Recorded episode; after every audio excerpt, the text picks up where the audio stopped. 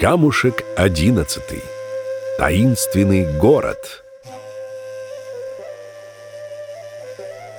После того, как золотоордынский хан Аксак Тимур сжег город Булгар, двое сыновей убитого правителя Абдуллы, Алтынбек и Алынбек, бежали на север.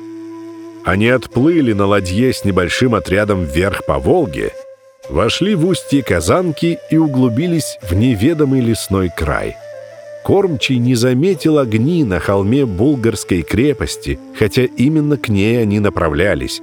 Ладья с царевичами проплыла мимо, и через неделю пути с остановками они оказались в диком месте у истоков реки. Здесь и решено было основать крепость.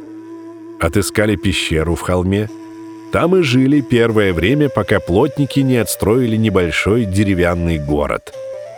Прознав про него, сюда стали съезжаться из сожженных Булгар и Беляра бывшие подданные.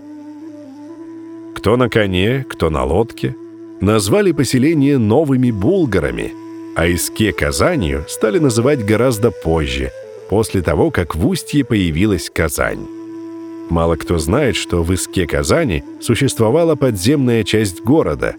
Верхняя на холме напоминала деревянную крепость из чистокола со сторожевыми башнями, а вниз вел тайный ход, замаскированный под колодец. Говорят, что там были вырыты целые улицы, покрытые коврами, по которым разъезжали повозки. В центре находился Майдан и белоснежный трехэтажный дворец двух ханов – по соседству стояли расписные терема знати и дома купцов.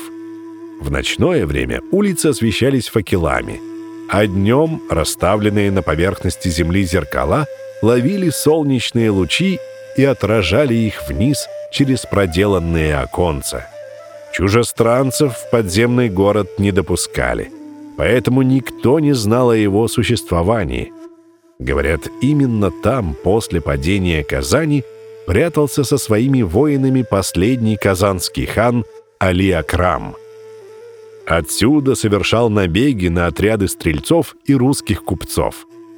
Долго его изловить не могли, потому что он как сквозь землю проваливался вместе с всадниками.